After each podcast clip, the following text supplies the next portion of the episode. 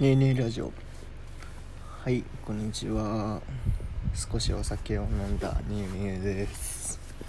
えっとですねちょっと酔ってしまってなんか最近ねもうほんと暇やけん一人でこう酒をね夜一人で飲むっていうのをハマってるっていうかもうこれが時間潰しというかで最近ちょっとうまいなって思ったのは赤玉っていうねまあ、知ってる人は知ってると思うんだけど、まあ、赤ワイン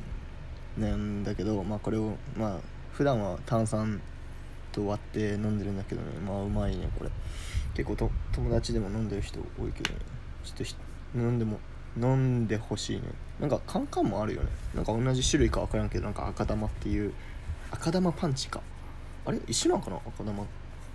のやつまあなんかそんな感じのあるけ？赤玉ってついてるやつ、皆さんもあったら飲んでほしいんだけど。で、まあ、今日は何を話そうかなと思ってね僕は基本的にあの何て言うかな人とこう討論なんかの物事について語り合うことがめっちゃ好きで。でまあだからこうディベートとかめっちゃ好きでなんかその時に思いつい思ったのがあの就活の時のグループディスカッション、まあ、みんなわかると思うけど。グループディスカッション何人かでグループになって、まあ、話し合って、まあ、結論とかを導き出すって言おうと思ったらめちゃくちゃ雨降ってきてちょっと窓閉めるね。はいただいま。はいえっとですね。そうそれでディベートを思い出したわけ。でまあディベートといえばまあ就活だなと思ってなんかちょっとこのラジオで就活のことをあんまり話してないなと思って、まあ、個人的にね人生の中でまあ結構力を入れたイベントごとの一つでもあってちょっと少しまあそのディベートをする前にねちょっと就活のことを語りたくて、えー、結構さ周りの人とか友達って就活だるいわとかなんか楽しくないきついっていう、まあ、マイナスなイメージの人ってまあ多いやん。世間一般で言えば、まあ、実際俺の周りも多くて。ででもね俺は結構逆で楽しいなって思った人だったんよね。でまあその理由としてはちょっと2つぐらいあるかなって思って。1つはまあ自分がまあ別にあの自分を褒めるとかじゃないけどまあ結構受かったからなんか受かるのが楽しかったっていう意味でまあ別にマイナスなイメージは就活に対してなかったのかなっていうのともう一つがこう今までこうなんていうのかな、まあ、大学生までまあ、言うて子供やったわけやん。だけどこう会社のこととか全然知らんかった件こそまあバカやった件こそこう大人の世界っていう会社っていうものを初めて触れたから楽しかったのかなって少し思ってて、まあ、これはね、まあ、自分がバカだったからこう思っただけかもしれんけど、まあ、まあそういう理由も含めて就活は楽しかったなって思う人間でした。だってさ正直今からさこう働いていくのにさ嫌なことをしたくなくない？だってさじゃあみんなさまあ何かしらほとんどの人はこう部活してきたわけやん。でさうわ部活動入りたくねえな。入りたくねえな。でもはいどっか入りたい。入らないかんしな。みたいな感じで入った部活って大体いい思い出ないやん。やっぱりこれがしたいって思ってそれに取り組んだ方が絶対自分自身も楽しいし結果も出るくない？就活に置き換えたらまあ自分の将来の夢があるわけやん、まあ、部活で言えば何々がしたいとかこの大会で優勝したいとか。で、まあ、例えば、まあ、ラグビーを入る入りたいって思うために、まあ、まあ別に試験があるわけじゃないけど入りたいって思うわけやん。やけんまあ夢を叶えるための一つなわけやけんそれをなんかマイナスに捉えるのは俺はもったいないんじゃないかなって思う派でした。で、まあ、僕は就活する上でまあこれはめっちゃね僕の学校がね就職にあのついてめちゃくちゃ学生へのサポートが手厚手厚すぎてもううざいぐらい手厚い学校ででもまあ個人的には多分この学校じゃなかったらちゃんと就活してなかったんじゃないかって思うぐらい本当に僕は良かったなって思うぐらいサポートしてくれて、まあ、それでねまあその学科のいるじゃんこう就職官の先生って。で、まあ、その人から言われたことがあって、まあ、僕はあの海外に行きたいですと。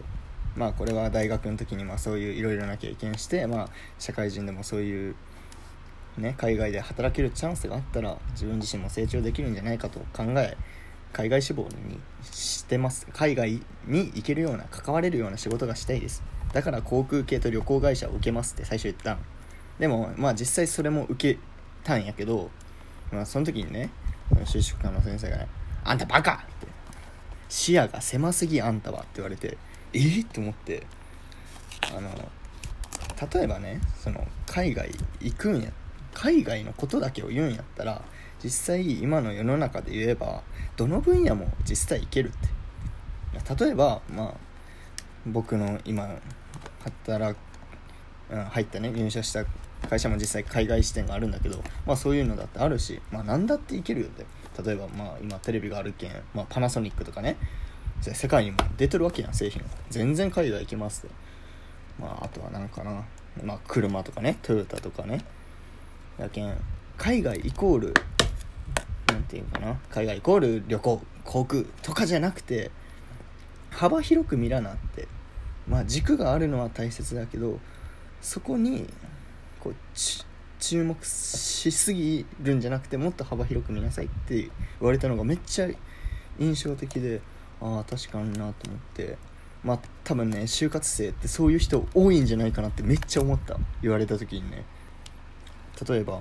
例えばね。例えば子供が好き。イコール教師になるっていうのは視野が狭すぎ。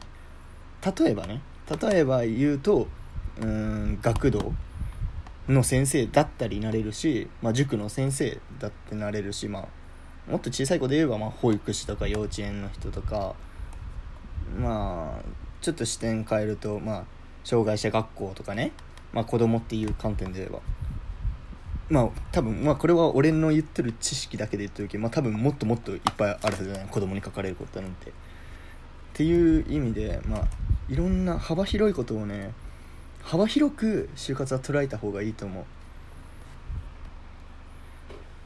う。で個人的にはまあどんどん受かった件楽しかったって言ったけどまあでもさその受かるにはさ何かしらの理由があるわけやん。まあ個人的にはいろいろ大学の間にしてきたけんそのエピソードがめちゃくちゃあったわけ。なんかそのえうん例えば何海外行きました。で行きましたやったらいっぱいおると思うけど、まあ、その中でこう考えてああしてこう動きました。で日本帰ってきてこういうことをし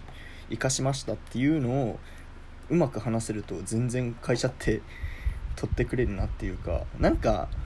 言えば言えばねちょっと悪く言えばかいちょっと会社であこんなもんかって少し思ってしまったよね。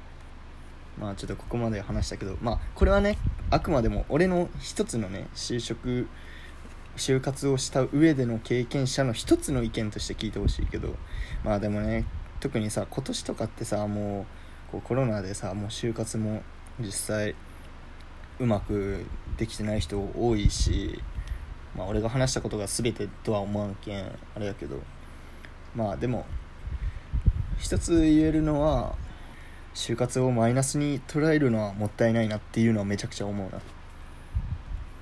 はいということでまあこの就活の話はもうどうでもいいんだけどまあその中でねまあ面接していく上で大体一次面接がグループディスカッション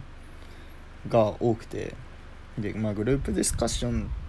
ね結構個人的には好きで、まあ、あれは好きな人と嫌いな人めっちゃ分かれるなって思った。全く知らない人とさ一つの議題についてさ深く語り合うわけやん。ね、僕はそれが好きな人だったからいいけどまあその基本的に他の人と知らない人とね喋るのが苦手な人見知りの人だったりそういう人はやっぱ苦手だなって感じたんよね。やっぱグループディスカッションってあの会社側からするとこう一気にあのなていうかな合否をつけやすいやん。一人一人を見るってよりもまあ一人一人も見とうやろうけどこうグループ単位で結構評価することも多いけん。っていうのをなんか就職の就活の時に聞いたけんまあグループディスカッションの時は自分が受かろうと思うんじゃなくてチーム全体で受かろうと思うのがいいらしい。うん。それ聞いてまあそれも結構納得したんやけど。でまあまあまあじゃあこれも まあそれはどうでもいいとして。でねちょっと次回からちょっとこのグループディスカッション一つのことに対してこう思っとることをババババって言っていこうかなと思います。え例えばね例えばサイトまあこれもまたちょっとサイトになるんやけど例えば小学校に英語は必要かとかとかねえー、っとエコバッグかスーパー袋かとかね、まあ、この話題とかも本当に今めちゃくちゃいいよね。あとは夏休みは山より海だとか。まあこれはねちょっと簡単すぎやけど会社で俺が受けたのはまあ私たちの会社で10年後実現したいプロジェクト新たなプロジェクトを生み出してくださいとかなんかそれには規定があったんだけど、まあ、5年以内で、まあ、人数はこれぐらいで、えー、っとまあ、お金はこれぐらい出せますみたいな、まあ、そういうのもあったりして。はい。という感じで。まあね。グループディスカッション絶対就活してる人はあるからね。やっぱ喋り慣れた方がまあ得であるよね。今人生的に見てもね。まあなので次回からちょっとグループディスカッションじゃグループディスカッションではないけどね、まあ、ちょっと一つのことに対して深く考えていこうかなと思います。ではバイチャー